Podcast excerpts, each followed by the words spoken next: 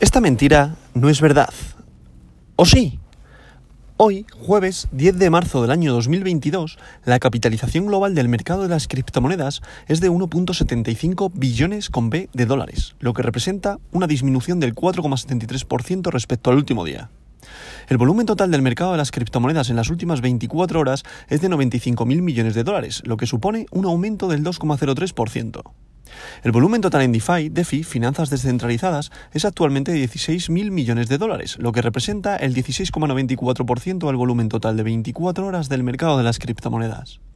El volumen de todas las monedas estables, recordad, stablecoins, paridad al dólar, es ahora de 80.000 millones de dólares, lo que representa el 84,48% del volumen total de 24 horas del mercado criptográfico.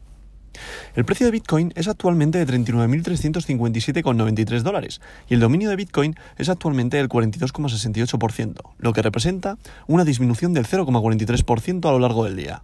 Como podéis comprobar, y vuelvo a repetirme, y lo que llevamos diciendo estos últimos días y estas últimas semanas, seguimos en lateralización y se puede comprobar en el precio.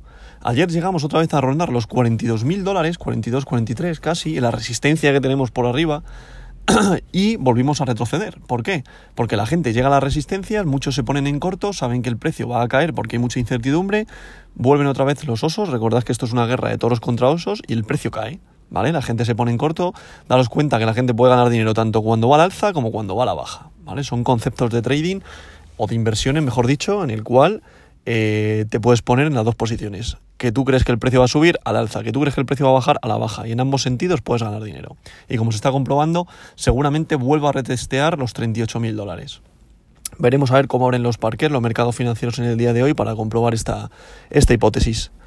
Dicho esto, vamos con el top 10 de hoy, que en posición número 1 continúa Bitcoin, el rey de las criptos, 39.382 dólares por unidad monetaria y lo que representa una caída de un 5,54%. En posición número 2, Ethereum, con su criptomoneda Ether, con un valor unitario por moneda de 2.596,44 dólares, lo que representa una caída de un 5,06%. En posición número 3, Tether, USDT, recordad, una stablecoin. En posición número 4, Binance Coin, con un valor unitario por moneda de 378,41 dólares, lo que representa una caída de un 4,6%. 78%. En posición número 5, otra stablecoin, USDC, paridad al dólar. En posición número 6, Ripple XRP con un valor unitario por moneda de 0,74 dólares, lo que representa una caída de un 1,01%.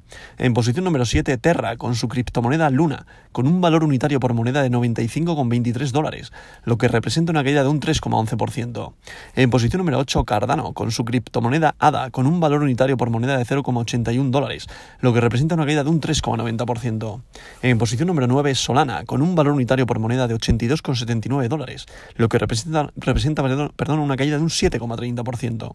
Y para cerrar este top 10 de hoy, Avalanche en posición número 10, con un valor unitario por moneda de 73,31 dólares, lo que representa una caída de un 7,45%.